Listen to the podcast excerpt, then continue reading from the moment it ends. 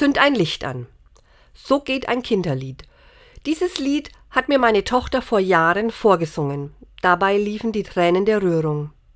Wie in jedem Leben gibt es auch in meinem Situationen, die ich am liebsten vergessen möchte, Verluste gibt es, Ängste, Vorwürfe.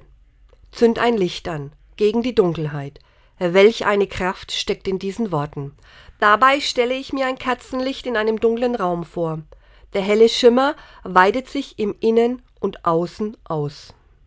Zünd ein Licht an. Ich bin nicht allein. Heute ist aller Seelen, ein katholischer Gedenktag. Wir sehen die Gräber geschmückt, Katzen leuchten und füllen den Raum. Erinnerung an geliebte Menschen. Zünd ein Licht an, und es wird heller in mir. Vielleicht auch in Ihnen. Das wünsche ich Ihnen heute an diesem 2. November. Vielleicht können Sie mit Hilfe einer Katze diese Kraft spüren. Das Dunkel hat die Macht verloren. Zünd ein Licht an.